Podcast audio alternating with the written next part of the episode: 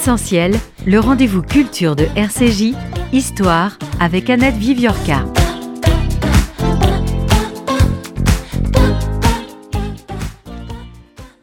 À mes chers amis, Dimitrios Athan, Stéphanides, Ilias Cohen, Georgios Gounaris, ma chère amie Smaro Ephraim, Ephraimidou d'Athènes, et tant d'autres dont je me souviens toujours, et pour finir à ma chère patrie, Grèce, dont j'ai toujours été bon citoyen.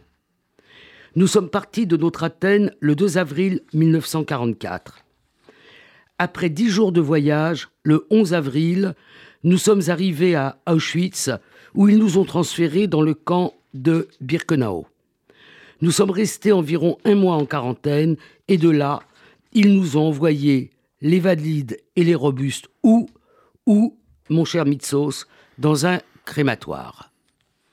Ces mots sont les premiers mots du manuscrit enterré par Marcel, par Nadjari, qui a été un des membres d'un des Sonder Commando de Birkenau en 1944.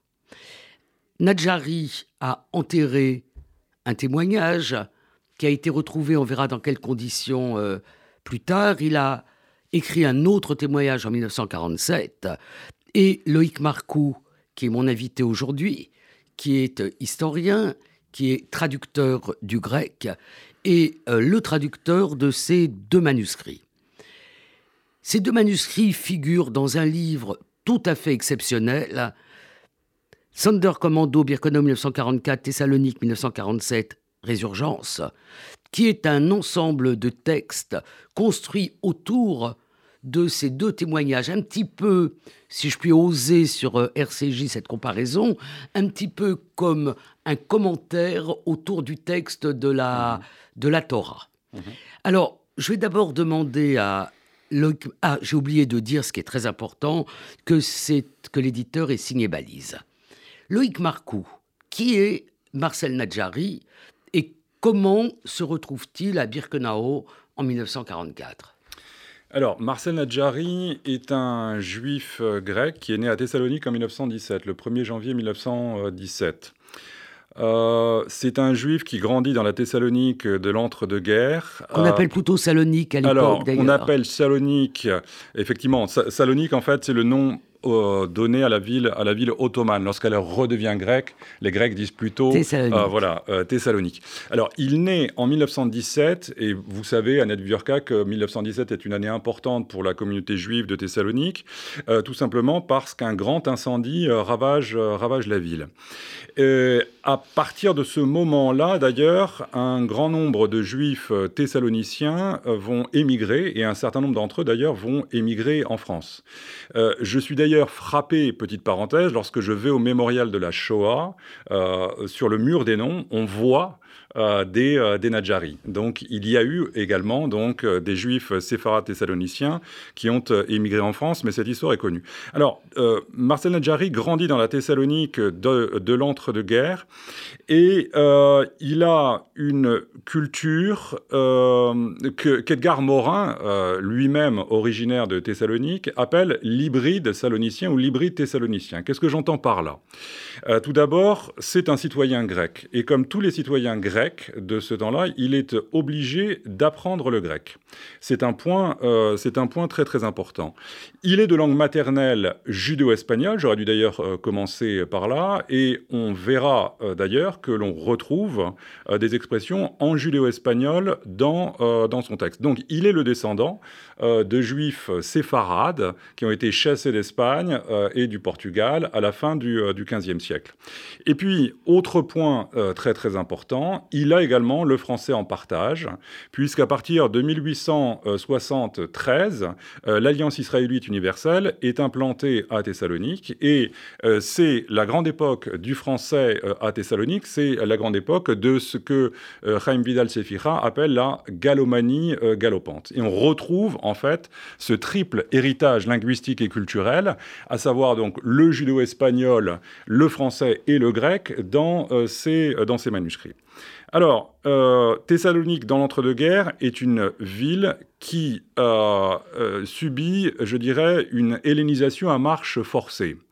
Euh, le grand incendie de 1917 a complètement redessiné la carte euh, de euh, Thessalonique. Un très grand nombre de synagogues ont brûlé, 70% du bâti juif a été atteint, et à ce moment-là, à partir de ce moment-là, un très grand nombre de juifs qui vivaient dans le centre-ville ont été obligés de déménager à l'est de, la, à l'est de la cité. À l'est de la cité, il y a le grand cimetière juif de euh, Thessalonique que la municipalité euh, de la ville convoite. Euh, en effet, depuis 1927, l'université Aristote est implantée sur une petite partie seulement de ce cimetière, à la place d'un ancien collège impérial ottoman qu'on appelle Idadi en, en, ottoman. Donc, pour faire, pour faire simple, pour schématiser, c'est une ville qui subit une hellénisation euh, à marche euh, forcée, même si la communauté juive y est encore euh, prospère. À la veille de la Seconde Guerre mondiale, la communauté juive de Thessalonique s'élève à environ 50 000, 50 000 âmes. Dans le petit extrait que j'ai lu du texte de Nadjari, mhm il euh, met Grèce en majuscule. Oui, tout à fait. Donc euh, c'est un texte euh, extrêmement patriotique. Complètement. Et alors, c'est un... moi, Oui, pardon, excusez-moi. Mais on va peut-être revenir quand même après cette remarque que vous avez éclairée par par l'histoire des rapports entre, mhm. enfin, par l'hellénisation de ces juifs mhm. thessaloniciens. On va peut-être revenir à, à Nadjari. Donc, il naît dans cette Thessalonique. Tout à fait. Où est-il en 1939 Au moment où la guerre est déclarée, mais pas en Grèce encore. Alors, pas encore en Grèce. Effectivement, la guerre éclate en Grèce. Alors, tout d'abord, avant même l'invasion des armées hitlériennes, il y a la guerre gréco-italienne. En effet, le 28 octobre 40, euh, Mussolini euh, impose un ultimatum à Métaxas en lui disant voilà. Euh, Qui est Métaxas? Alors Métaxas, c'est le dictateur euh, de type donc fasciste qui gouverne la Grèce depuis 1936. Hein. c'est le représentant de ce que l'on appelle la dictature du, du 4 août. Bon. Métaxas refuse cet ultimatum. Il prononce ce que l'on appelle en, en grec tomegalo ochi, c'est-à-dire le grand non. Et à ce moment-là, donc, des hostilités euh, démarre entre euh, le royaume de Grèce et l'Italie. L'ultimatum euh, avec quel objet? Alors l'objectif est de Mussolini veut que ses troupes puissent entrer librement sur le territoire, sur le territoire grec par l'Albanie, ce que Métaxas refuse absolument. Contre toute attente, euh, la petite Grèce remporte une victoire totalement inattendue contre les armées euh, du, euh, du Duce.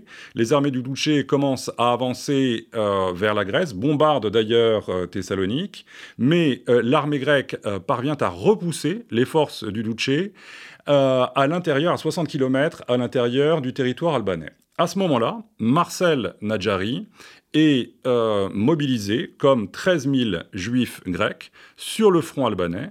Il participe à la guerre gréco-italienne. Il est mobilisé comme grec, pas comme juif. Exactement. C'est un citoyen grec mm. depuis 1912, comme tous les juifs de mm. Thessalonique qui ont été...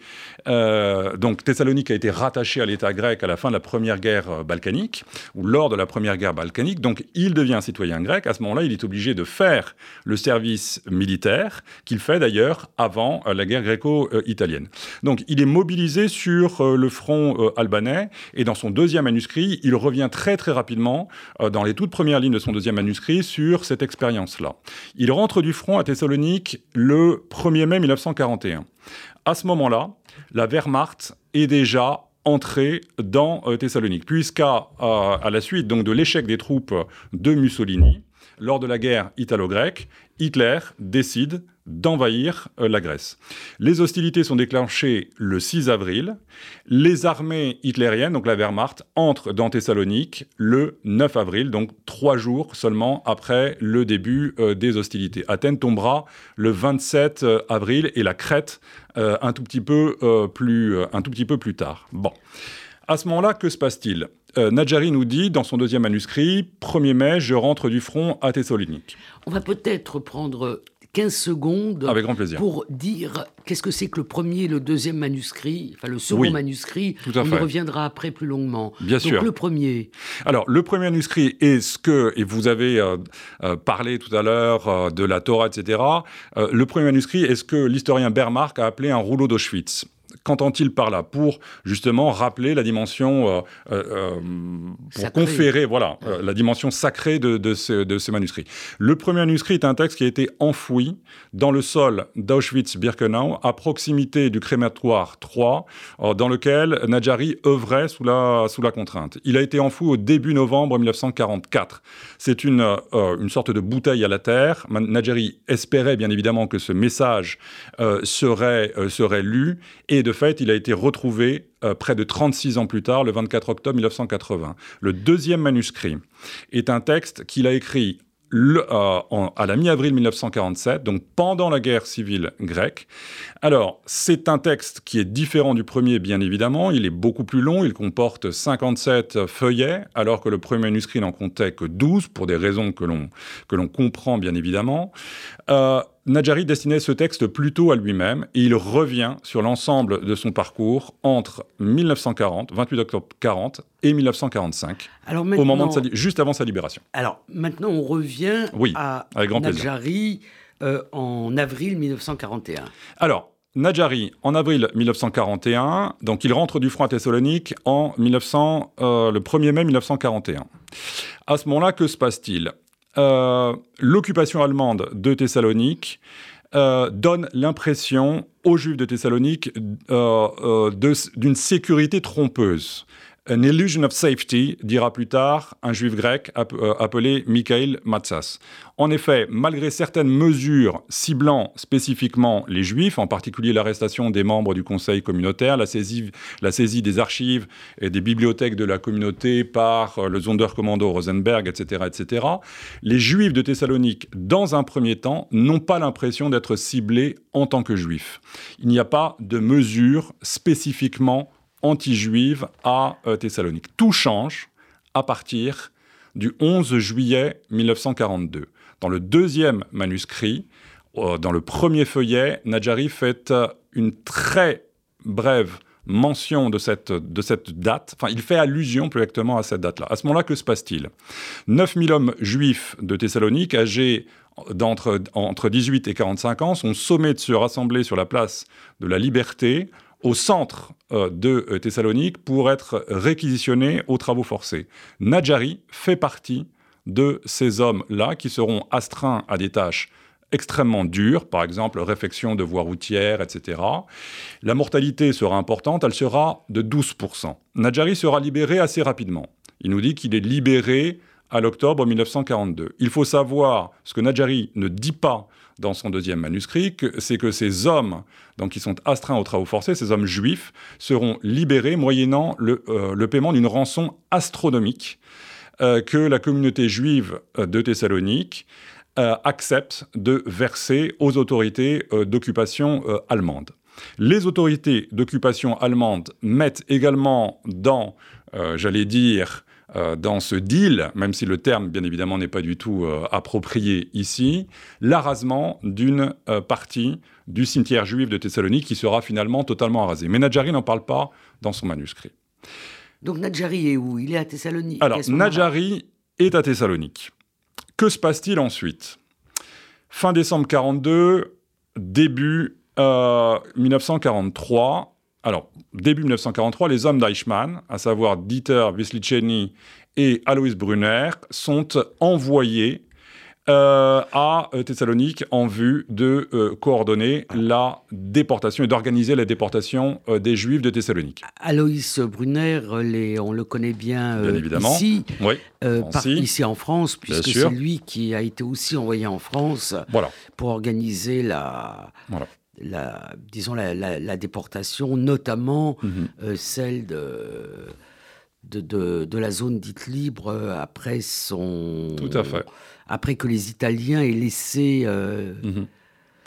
Tout à fait. Alors, euh, effectivement, donc Aloïs Brunner eh bien, va euh, donc, est dépêché à, Thessalonique par Adolf Eichmann avec Dieter Wisliceni pour organiser euh, la déportation. Alors, ils arrivent à Thessalonique début février 1943 et à ce moment-là, les lois donc de Nuremberg sont appliquées à Thessalonique. Mais Nadjori n'en parle absolument pas dans son deuxième manuscrit.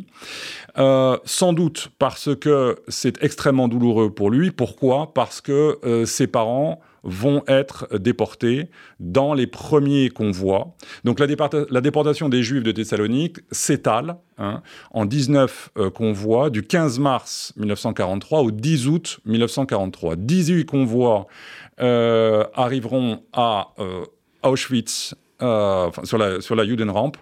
Euh, et euh, le 18e convoi sera, lui, déporté à Bergen-Belsen. Les parents de Nadjari sont déportés dans les premiers convois. Quand je dis les parents, son père, Abraham Nadjari, qui est un vendeur de fourrage alimentaire, sa mère, Luna Pelosov, et sa grande sœur qu'il vénérait, qui s'appelle Nelly. Et Nadjari donnera d'ailleurs à sa fille le nom de sa sœur adorée qui sera assassinée avec ses parents à Auschwitz. Donc la caractéristique, si je vous comprends bien, c'est que c'est une déportation euh, qui se situe euh, sans qu'il y ait avant euh, toutes, enfin différentes phases de la mhm. persécution, mhm. donc qui est extrêmement rapide, très rapide, qui est radicale mm. et qui fait que toute la Salonique, la Thessalonique juive, mhm. est de fait déportée à Auschwitz-Birkenau, avec ces exceptions dont on ne parlera pas, qui sont ceux qui vont à Bergen-Belsen. Tout à fait. Euh, soit parce que les convois vont vers Bergen-Belsen, soit mhm. pour d'autres d'autres mhm. raisons.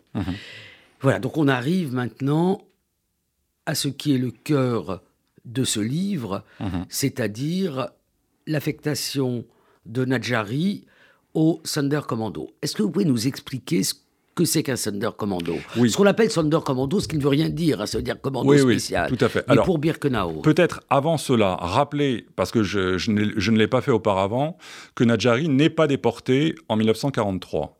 Il ne nous dit pas dans son deuxième manuscrit comment il échappe euh, à la persécution, euh, comment il fuit d'un ghetto. Là, je me suis contredit avec euh, le petit passage que j'ai lu, tout la date n'est pas celle-là. Oui, oui, tout à fait. Mais, mais, ce n'est pas grave. Il, il, ne nous dit pas comment il échappe à la déportation. Ce qui est sûr, c'est qu'il fuit Thessalonique après la déportation de ses parents. Il l'écrit noir sur blanc avec son cousin Ilias Isaac Cohen. Que fait-il à ce moment-là? Eh bien, il va à Athènes. Alors pourquoi euh, Athènes, me direz-vous? Eh bien, tout simplement parce qu'Athènes est en zone d'occupation italienne. Il faut savoir donc que la Grèce a subi une triple occupation pendant la Seconde Guerre mondiale, allemande, bulgare et italienne. Les Italiens occupent deux tiers du pays et ils occupent en particulier Athènes. On a parfois euh, l'image de la svastika, du drapeau nazi qui flotte sur l'acropole. Alors les Allemands sont effectivement entrés dans Athènes, mais ils, ont laissé Athènes aux Italiens. Ils occupent en revanche le Pirée et des ports stratégiques de l'Attique. Ils, occupent bien évidemment euh, Thessalonique, qui est la plus grande ville. C'est à toute proximité d'Athènes. Voilà, exactement. Bon, à ce moment-là, donc euh, Nadjari est à Athènes. Il crée une savonnerie avec son cousin Ilias Isaac Cohen. D'après Frangis Kiambadjopoulou, donc, qui a euh, été la première à publier ses témoignages en, Grèce, eh il aurait déjà euh, participé à un réseau de résistance. Il parle d'un bureau, etc. On dit qu'il aurait exfiltré euh, des juifs de Grèce en Palestine mandataire. Bon, ce, n'est pas attesté. Que se passe-t-il à partir du 8 septembre 1943 Comme vous le savez très très bien, l'Italie signe l'armistice et à ce moment-là, ce sont les troupes allemandes qui prennent la relève des forces italiennes à Athènes. Nadjari est obligé de fuir. Italienne en France. Voilà, exactement. Nadjari est obligé de fuir. Il prend le maquis au, sein de Léa Mélas. Alors, Léa Mélas, c'est euh, c'est le plus grand groupe de résistants euh, en Grèce. C'est un groupe de résistance, d'obédience communiste. Nadjari, d'ailleurs, prend ses distances à l'égard de ce groupe, même s'il combat en son sein. Il est blessé. Il doit revenir à ce moment-là à Athènes. Donc il était euh, dans la région, il était en Grèce centrale, il doit revenir à pied à Athènes. Il nous dit qu'il débarque alors qu'il n'a pas mangé depuis 15 jours dans un piteux état à l'hôpital populaire d'Athènes. À ce moment-là, que va-t-il lui arriver? Il va, euh, il se fait soigner, mais il est dénoncé pour fait de résistance. Il va être arrêté à la fin décembre 1943, place Kypriadou à Apatissia, dans un quartier euh, d'Athènes. À ce moment-là, il est emprisonné à la prison à Vérov. Il est interrogé par la Gestapo au siège de la rue Merlin. Il est torturé à de nombreuses reprises. Il l'indique d'ailleurs de manière très très claire dans euh, son euh, deuxième témoignage, dans son deuxième manuscrit. Mais il ne révélera pas ses activités de résistant. Il a pris un pseudonyme grec. Il se fait appeler, comme tous les juifs vivant dans la clandestinité, il se fait appeler Manolis ou Emmanuel Lazarevis. Il est obligé de révéler qu'il est juif après avoir enduré une bonne dizaine de séances de torture. Il est envoyé au camp de Khaïdari en banlieue d'Athènes. Et que se passe-t-il à la fin mars 1944 À la fin mars 1944, les juifs d'Athènes sont raflés. Quand je dis les juifs d'Athènes, il y a euh, des juifs romagnotes, euh, qui vivent à Athènes. C'est des juifs indigènes, si je voilà, puis m'exprimer ainsi. Exactement, ce sont des juifs indigènes. Mais il y a également qui ont été obligés de s'inscrire sur les listes de la, de la communauté, même si le grand rabbin d'Athènes, Barzilai, n'a pas voulu euh, donner euh, ces listes à l'occupant allemand. Bon, ça c'est une longue histoire. mais il y a également des juifs thessaloniciens de nationalité italienne et de nationalité notamment de nationalité italienne, qui ont pu euh, être exfiltré, si je puis dire, à Athènes grâce à l'action du consul d'Italie à Thessalonique. Nadjari va retrouver euh, des amis, euh, donc des juifs de Grèce, mais de nationalité italienne, à Haïdari. Bon. À ce moment-là, en Grèce, fin mars 1944, j'avance rapidement, euh, un très grand nombre de Juifs sont raflés dans les principales villes de Grèce, à savoir Athènes, mais également Ioannina, euh, une, autre grande ville juive très très importante, mais de Juifs romagnonnes, Arta, Patras, etc., etc. Ces Juifs vont euh, être raflés, certains d'entre eux vont être acheminés sur Athènes et le 20e convoi de Grèce part donc d'Athènes le 2 avril 1944 et c'est le convoi de Nadjari. Et c'est le convoi de Nadjari. Mais comme Tal Brutman l'a très très bien montré dans le livre, bon, Tal Brutman, on le sait, c'est le euh, spécialiste d'Auschwitz euh, après vous, il a montré que ce convoi est un gigantesque convoi, tout simplement parce que, comme je viens de vous le dire, eh bien, il y a un très grand nombre de juifs donc, de Grèce raflés dans les principales villes euh, de Grèce. Par exemple, en Thessalie, ce, convoi va passer... Mm. Alors, ce convoi part d'Athènes le 2 avril 1944, il va passer par Calcis, donc en EB, puis il va remonter sur Larissa. À Larissa, il y a un camp de transit et les Juifs de Ioannina, par exemple, ont été acheminés. Euh, C'est-à-dire qu'en fait, ce convoi est, une, une, sorte d'omnibus qui s'arrête et qui prend les Juifs dans toutes les villes Exactement. de Grèce. Un tout petit mot, Tal Brutman est le coordinateur euh, scientifique de, de, cet, ouvrage. dont on expliquera mhm comment il est euh, composé autour des, des témoignages. Avec grand plaisir. Donc, ce qu'on voit passe également par Thessalonique. Et, Nadjari, excusez-moi. Allez-y. Nadjari euh, nous écrit, et c'est extrêmement émouvant, qu'il a tenté de prévenir son ami Mitsos. Mitsos, vous venez d'en parler lorsque vous avez lu les premières lignes. Il y a une adresse euh, voilà, à Mitsos. Exactement. Bien évidemment, il n'y arrive pas. Ce qu'on voit passe ensuite par Belgrade, passe par la Hongrie, et euh, arrive, donc débarque sur la Judenramp le 11 avril 1944. Que se passe-t-il à ce moment-là? Tal Brutman le montre parfaitement dans, le livre. Euh, les Juifs qui ont passé la sélection, bon, la sélection, on sait ce que c'est, hein, c'est une procédure qui frappe les arrivants juifs qui sont considérés comme aptes au travail. Bon, il y a environ, dans ce convoi qui est un convoi immense, 5200 juifs, qui a été, Tal Brutman le montre, scindé en deux à euh, son arrivée, tout simplement parce que la Judenramp ne peut pas accueillir autant de wagons. Voilà. Euh, donc ce convoi a été scindé en deux.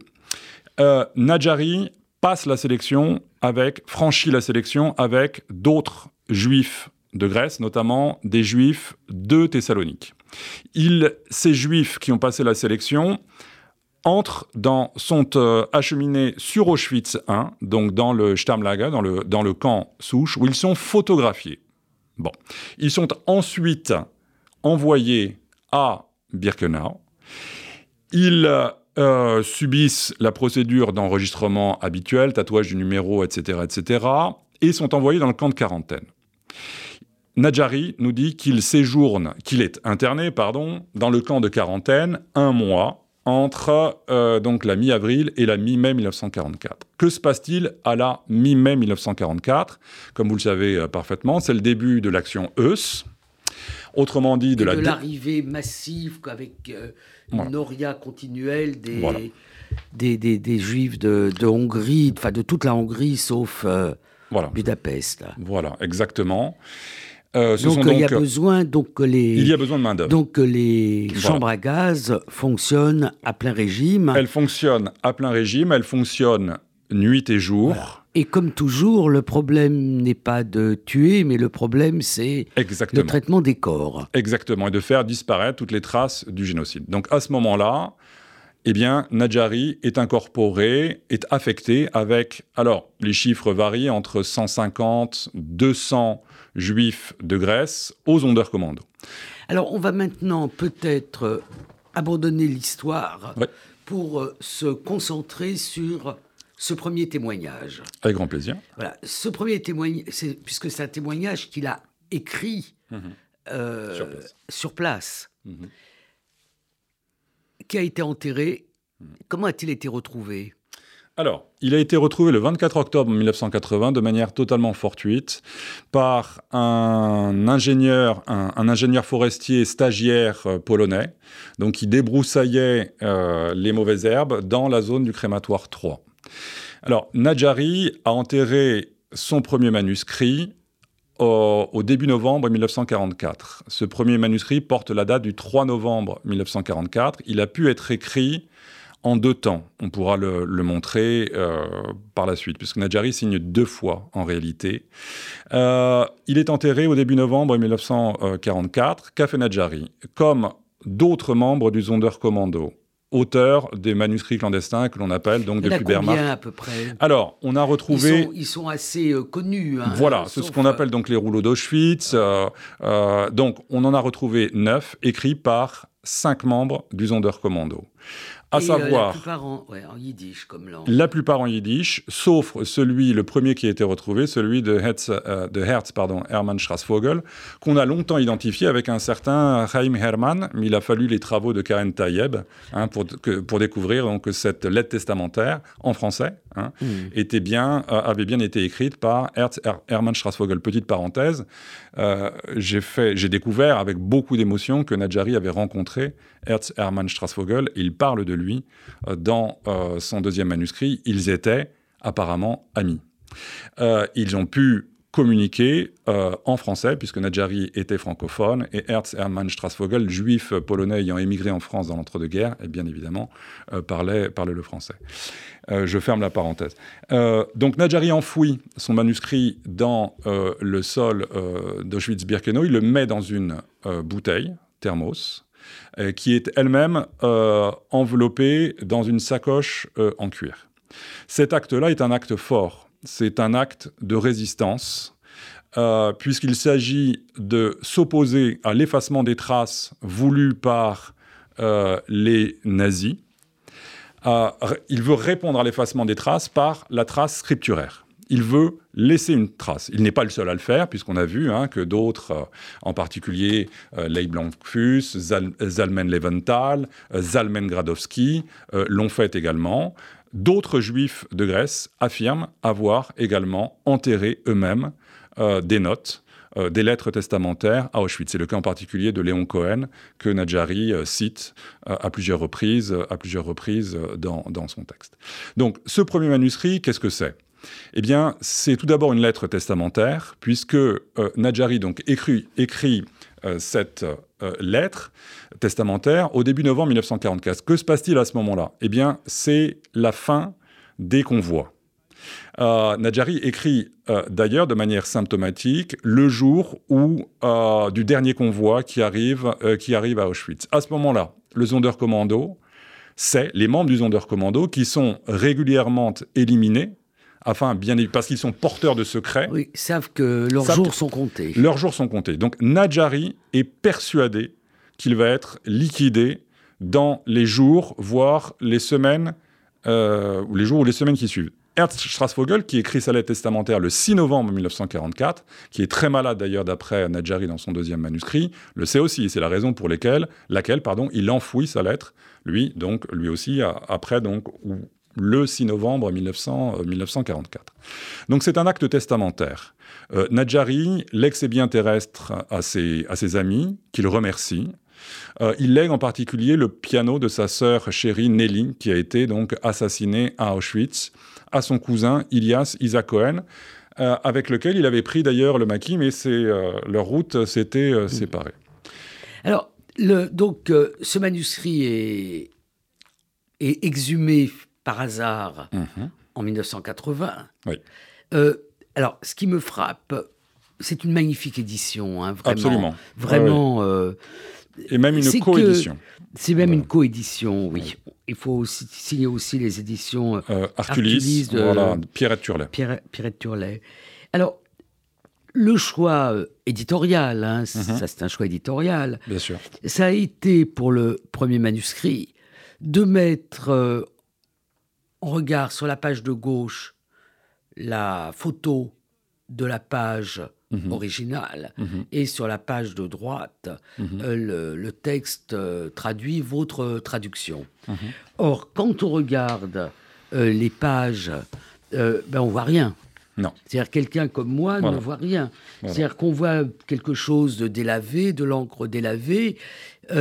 Et d'ailleurs, le choix de la couverture qui est un dessin, une, euh, aquarelle. Hein. une aquarelle de Samis Tabor. De Samis Tabor, euh, qui ne connaissait pas ces pages, mais c'est quelque chose qui répond en quelque sorte mhm. euh, à ce que l'on voit de ces pages. Alors on se dit, bah, comment on a fait pour lire C'est illisible pour quelqu'un d'ordinaire. Tout à fait. Alors j'ai apporté là, bon, on est aussi à la, à la on est à la fois à la radio et à la télé, donc je, je sortirai peut-être. On est quand même à la radio. On est quand même à la radio. Alors je peux peut-être euh, effectivement, que se passe-t-il? Eh bien, en, 1980, donc ce manuscrit était euh, quasiment le. On parle bien évidemment du premier manuscrit. Du premier manuscrit. Il était quasiment illisible.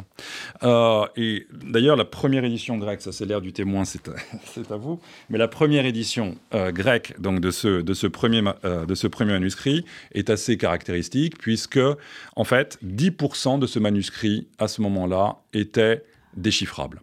Pourquoi cela? Eh Bien, tout simplement en raison de la station prolongée de ce manuscrit dans le sol humide de Birkenau. Euh, en 1991, lorsque euh, a lieu donc la première édition euh, des deux manuscrits de, Najari, donc 10% seulement sont lisibles. Que se passe-t-il ensuite? En 2015, deux scientifiques russes un expert en informatique, Alexander Nikitiaev, et un historien spécialiste du Sonderkommando, Pavel euh, Polian, travaillent ensemble et mettent au point euh, une technique permettant de mieux lire euh, ce texte. C'est déjà une avancée. qui est assez. qui Combien de pourcents du texte? Alors à ce moment-là, c'est assez difficile de le dire parce que bon, on arrive progressivement autour de 80% progressivement.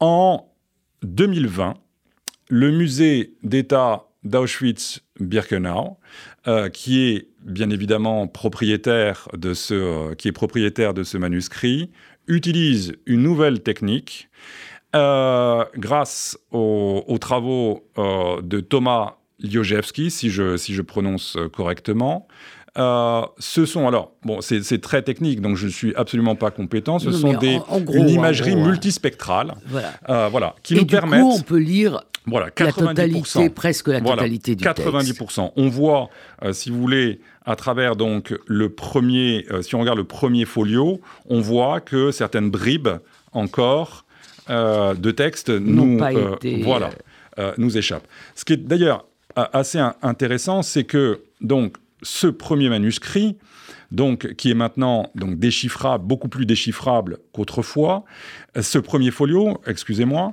ce premier folio est écrit en plusieurs langues, parce que Nadjari, bien évidemment, donc, donne son adresse à Thessalonique, et euh, Et donc, cette lettre testamentaire aurait transité par le consulat de Grèce, vraisemblablement euh, à Varsovie.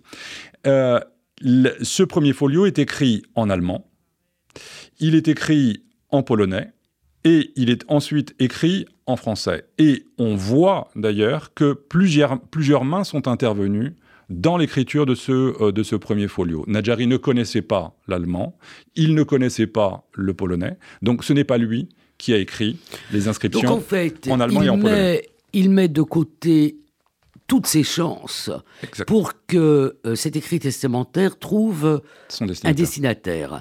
Alors, vous nous avez dit que c'est un vrai testament, c'est-à-dire qu'il l'excès bien comme euh, mhm. il sied de faire quand on écrit un testament. Mais si c'était simplement ce testament, il aurait pour nous une valeur de relique, mhm. mais il n'aurait pas de valeur euh, historique. Oui. Donc, bon, la première valeur historique, c'est l'acte. Mhm. d'écrire et d'enterrer, mais il dit aussi des choses dans ce, dans ce manuscrit. Bien sûr. Alors ce, ce manuscrit est, est, aussi Bon, il a une fonction documentaire. Hein. il s'agit de documenter euh, le génocide des Juifs d'Europe et notamment donc euh, euh, eh bien l'extermination des Juifs de Hongrie, puisque Nadjari a assisté à l'extermination de ces Juifs de, de, Hongrie, notamment les Juifs qui sont déportés de Munkash, hein, Et là, Tal Brutman nous a beaucoup aidé, nous a beaucoup aidé sur sur ce oui, point. Oui, parce que l'édition qu'il a faite avec euh, ses collègues allemands de l'album d'Auschwitz. D'Auschwitz l'a rendu très, mhm. très euh, familier de, cette grande déportation des Juifs de Hongrie et de leur arrivée à Auschwitz. Oui, tout à fait. Donc là, il nous a mhm. aidé euh, considérablement.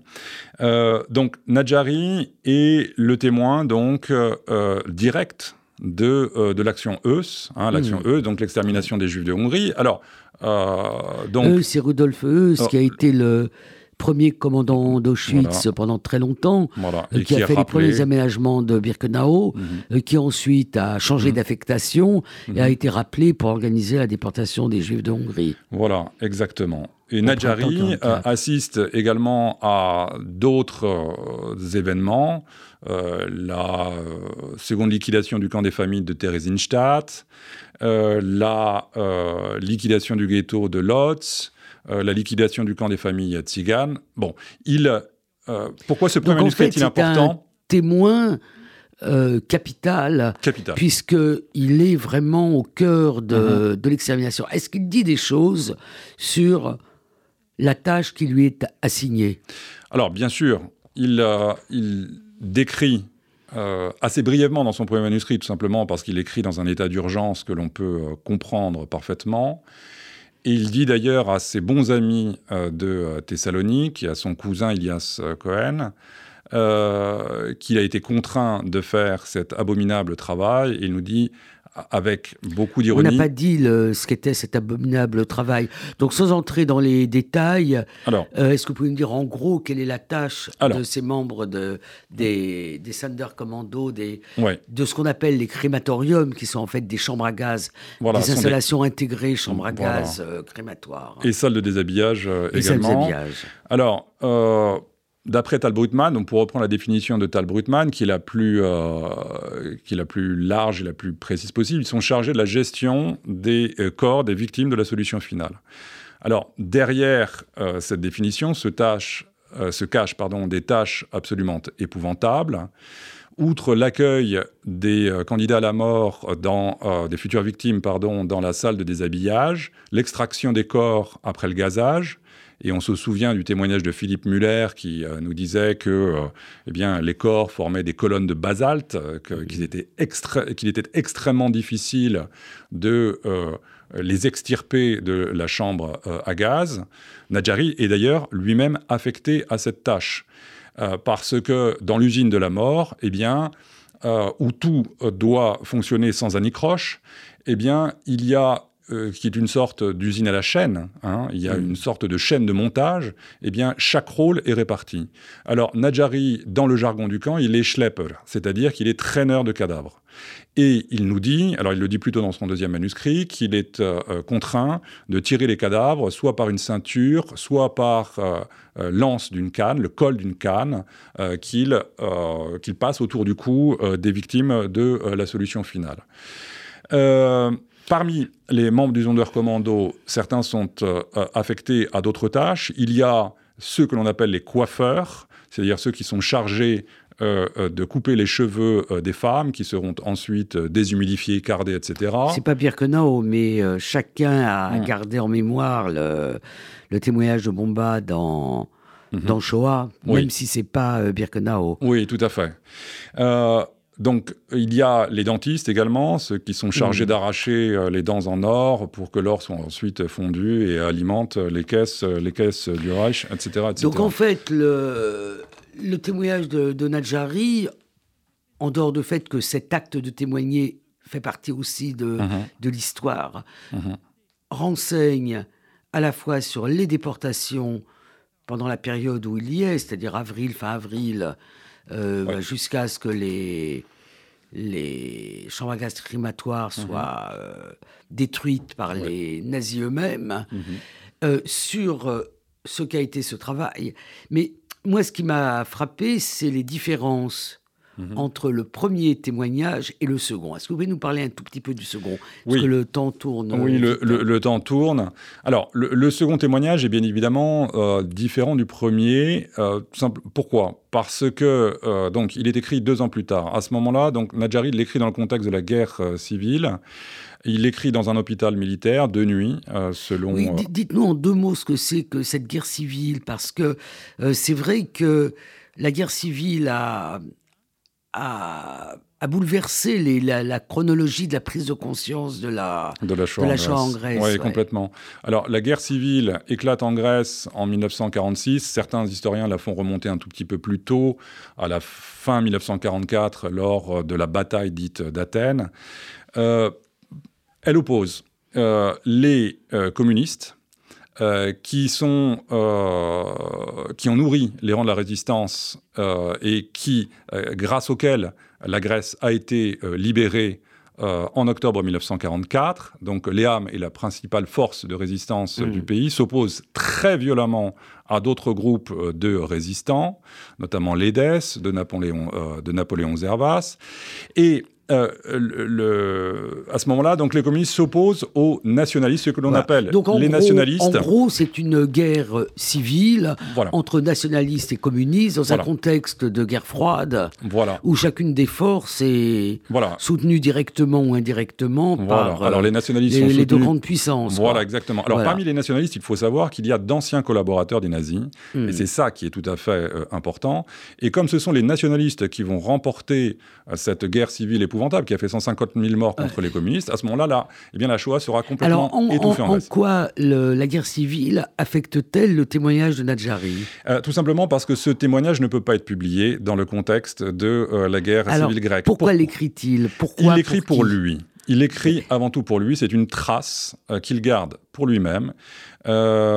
c'est une sorte de mémoire de sa mémoire. Nadjari veut récapituler son parcours entre 1940 et 1945. Il veut faire la chronique des événements qui lui sont euh, arrivés.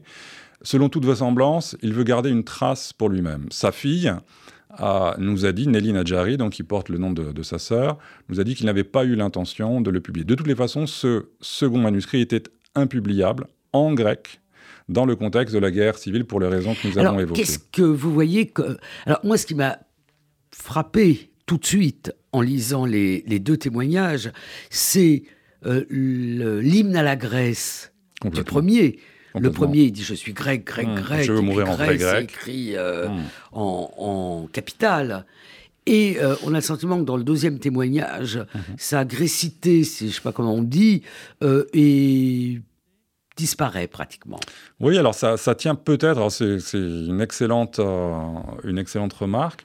Euh, je, je, pense qu'effectivement, euh, Nadjari, lorsqu'il écrit son second manuscrit, eh bien, le contexte de la guerre civile doit lui peser considérablement. Et d'ailleurs, par la suite, il partira, il partira aux États-Unis. Alors, il part aux États-Unis quand? Alors, il part aux États-Unis en 1951. Euh, dans le cadre du plan Marshall. Auparavant, il s'est marié. Auparavant, il s'est marié avec, euh, avec une femme qui a été euh, Rosa Saltiel. qui a été déportée à Bergen-Belsen. Donc qui il s'est marié aussi avec une survivante. Alors une juive séfarade qui était elle donc originaire de Thessalonique, mais qui était de nationalité espagnole. Et il a donc eu deux enfants. On me fait signe qu'il nous reste cinq minutes. Oui. On va consacrer les dernières minutes à expliquer un peu comment vous avez construit ce, mhm. cet ouvrage. Vous, c'est-à-dire Anne-Laure Brissac, l'œil scientifique, Pierre, Turlet, l'œil scientifique de, Tal Brutman, bien évidemment. Donc c'est un, un ensemble, ce livre. Alors, vous avez donc, on a parlé longuement de ce qui est le cœur du livre, c'est-à-dire le premier manuscrit, mhm. un, des manuscrits sous la cendre, un des rouleaux euh, d'Auschwitz, mhm. euh, et du second, alors, il y a autre chose dans ce livre. Est-ce que vous pouvez nous, l'expliquer un peu? Alors, effectivement, ça, ce sont les éditrices qui l'avaient voulu, et puis le, travail s'est construit au fur et à mesure. Euh, il fallait bien évidemment euh, encadrer ces deux manuscrits, euh, parce que sinon, ils n'auraient pas été sans doute... leur lecture n'aurait pas pu se faire de la manière la plus approfondie possible. Donc les éditrices se sont rapprochées de Tal Brutman, qui est le grand spécialiste de la euh, Shoah que l'on sait. Elles ont également demandé à Serge Klarsfeld, que tout le monde connaît bien évidemment, de signer. qui a préfacé l'ouvrage. Voilà, qui a préfacé l'ouvrage, et on l'en remercie encore, évidemment.